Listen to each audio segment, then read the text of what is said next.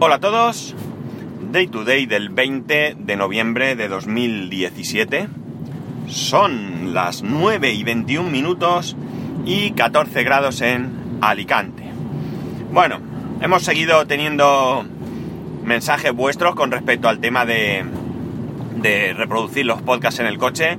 Y lo primero que tengo que deciros es que os comenté que el, que el día anterior al, podcast que hablé de ello, que creo que fue el jueves, eh, había podido escuchar podcast eh, a través del invento este que tengo aquí que, que emite, que transmite la... Eh, ¿Cómo se dice? Transmite la... el audio a través de, de FM para la radio. Pues bien, el viernes la verdad es que también pude muy, muy bien hacerlo. Tengo una emisora que parece que no hay, no hay o no hay nada o es lo suficientemente flojo como para que no interfiera, excepto en unos 2, 3 kilómetros en la circunvalación de Alicante, en la autovía que, que circunvala Alicante, cuando ya estoy llegando a mi casa, que hay un momentito ahí que se oye un poco de sonido de fondo y demás. Sí que hay un poco de ruido de fondo, pero es muy muy bajito y si le pongo todo al volumen adecuado, voy jugando con volumen del iPhone y volumen de la radio, no es, eh, no es molesto, ¿vale? Se puede escuchar bastante, bastante bien, ¿no? Entonces, bueno, no estoy satisfecho, porque sigo sin estar satisfecho, pero...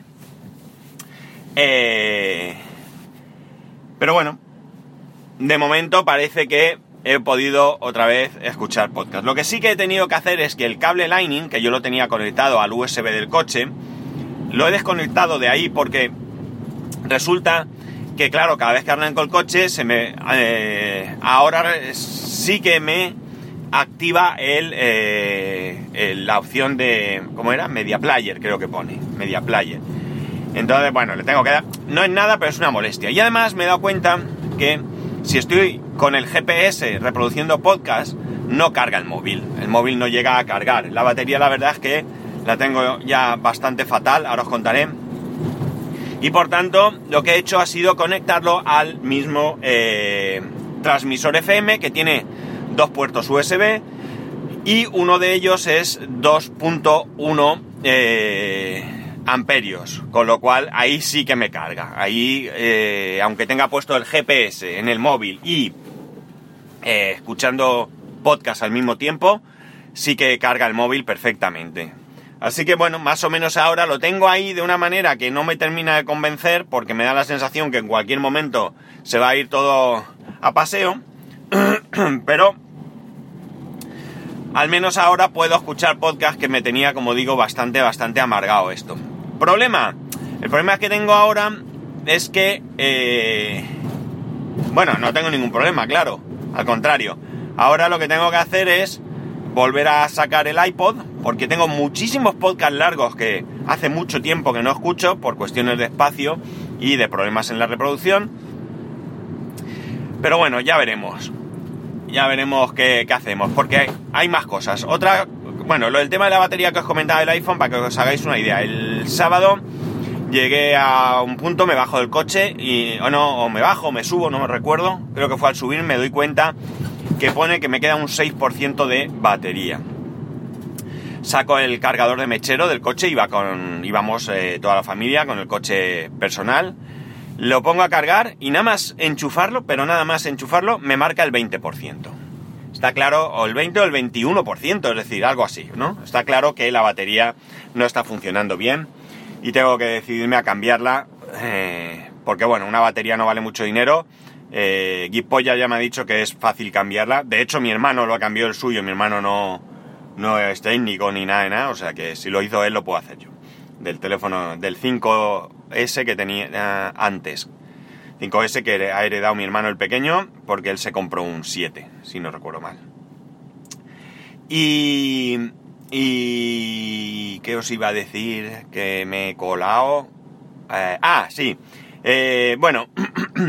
Como se me hincharon un poco la... Bueno, aparte de que se me hincharon las narices que con el tema de tener que aportar yo material para el trabajo, porque el que me dan es una castaña, y ya no utilizo, se me ha dormido delante, no, ya arranca.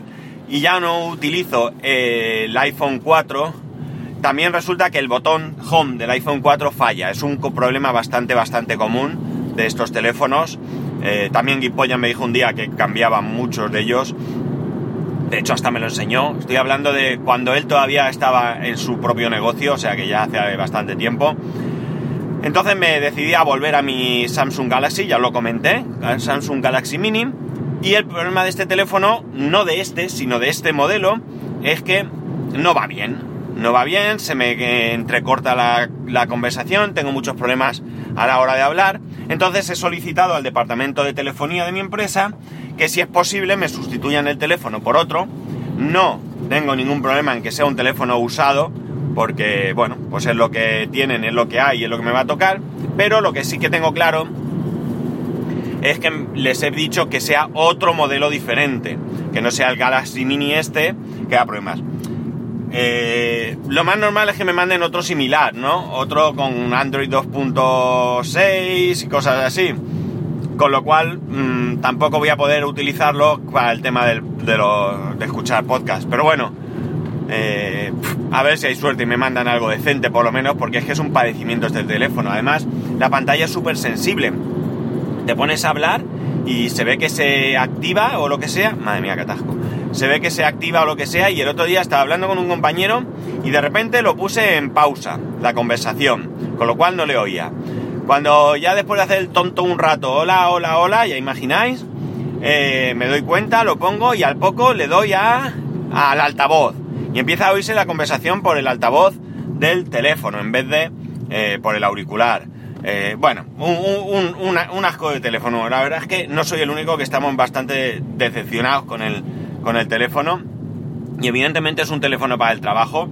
Y más allá de mis aspiraciones personales con el tema de los podcasts y demás, como poco debe funcionar bien porque yo no puedo estar sufriendo eh, a la hora de hablar con alguien, sobre todo si tengo un problema y estoy pidiendo eh, soporte o lo que sea, porque, porque que, vamos, eh, es una agonía. Y no, y no puede ser. Más cosas, más cosas, ya la última. No sé si habéis leído, eh, me imagino que sí, porque se ha organizado bastante revuelo y, y bueno, incluso a, con gente que no es nada geek, ni nada tecnológica, ni nada, ya tenían conocimiento, que el Ministerio de Hacienda, aquí en España, se ha pronunciado sobre el tema de las ventas de segunda mano y se centra especialmente en aquellas que se hacen a través de eh, Wallapop, segunda mano, eh, eBay, etcétera, etcétera. Y lo que nos dice es, no que hayan eh, aprobado un nuevo impuesto, sino que recuerda que las ventas de segunda mano entre particulares sí están grabadas por impuesto y digamos que de manera velada nos advierten de que en estas plataformas sí que hay un registro, es decir, si tú pones un anuncio por donde sea, eh, quedas con alguien, lo vendes, pues ahí no hay ningún registro. Pero si todas las ventas, estas que haces a través de cualquier plataforma, las haces también, incluso aprovechando sus envíos y demás, pues es evidente que va a eh, quedar registrado. Y estas ventas están grabadas, por un lado, por el. ¿Cómo era? El impuesto. Eh, mira que se me ha olvidado.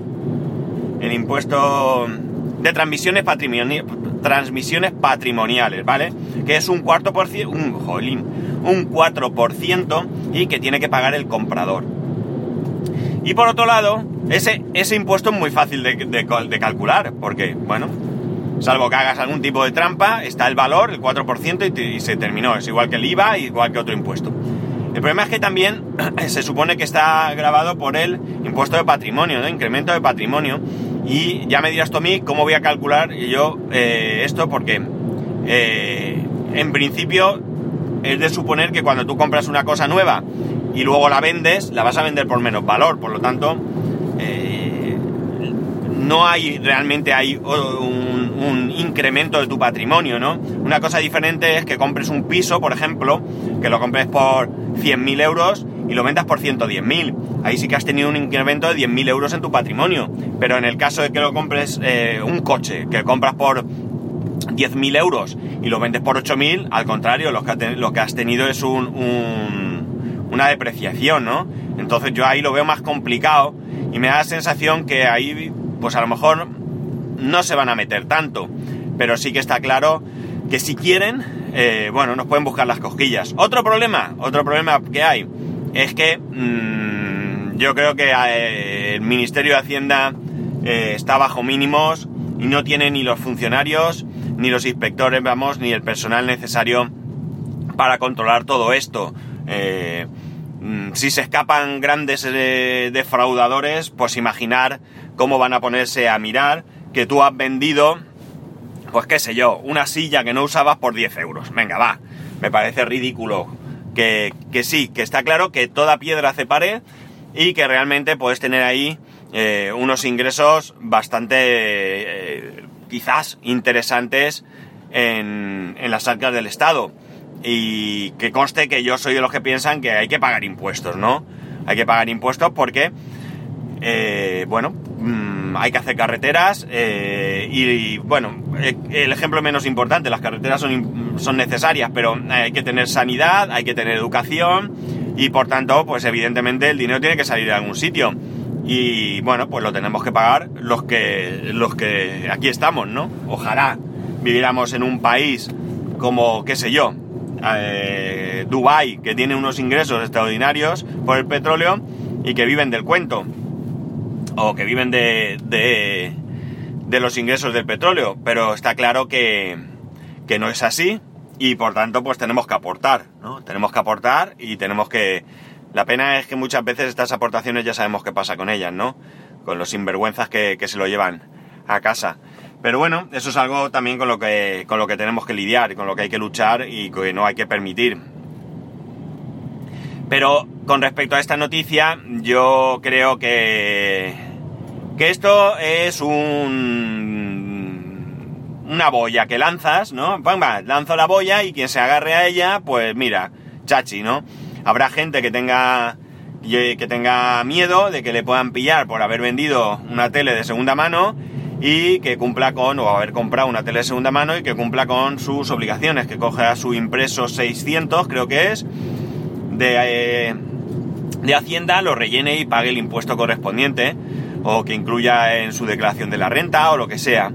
Eh, pero yo creo que la mayor parte, pues vamos a seguir igual, no vamos a hacer ni caso y ya digo, mmm, a mí me sorprendería que dedicasen mucho esfuerzo a todo este tema, ¿no? ¿Que puede ser? Sí, puede ser. Pero que vayan a dedicarse a ello, mmm, no lo sé. Otra posibilidad que habría, que esto sí que sería, vamos, y es que de alguna manera obligasen a que las plataformas de compra-venta de segunda mano fueran ellos los que, eh, bueno, se encargaran de que esas transacciones eh, circularan a través de ellos y pudieran hacer esa recaudación, que también es difícil porque si yo vendo por Wallapop una cosa y quedo con alguien y cobro en mano, pues tampoco van a poder hacer nada. En fin, que como veis, la noticia está ahí, ha salido en todos lados, pero que realmente veo de momento bastante, bastante complicado el que llegue a... Eh, hacerse efectiva, ¿no? Eh, cada uno que piense lo que quiera. Volvemos a lo mismo, es decir, si, si somos honestos, pues deberíamos pagar impuestos. Pero es que, al mismo tiempo, a ver, yo pienso que, que como he dicho, que hay que pagar impuestos, pero yo creo que hay otras cosas que me, que, que se, que, que no tienen ningún sentido. No tienen ningún sentido. Es decir, una compraventa, como digo, entre particulares, en las que el vendedor mmm, vende algo por menos dinero de lo que le ha costado y el comprador lo compra porque necesita ahorrarse un dinero o porque quiere o puede eh, o no quiere gastar el dinero que vale nuevo y demás, pues mmm, yo sinceramente, llamadme lo que queráis, pero no lo termino de visualizar. En fin, no sé qué pensaréis al respecto. En cualquier caso, ya sabéis que todo esto me lo podéis comentar como siempre en arroba spascual, en spascual arroba spascual.es. Un saludo y nos escuchamos mañana.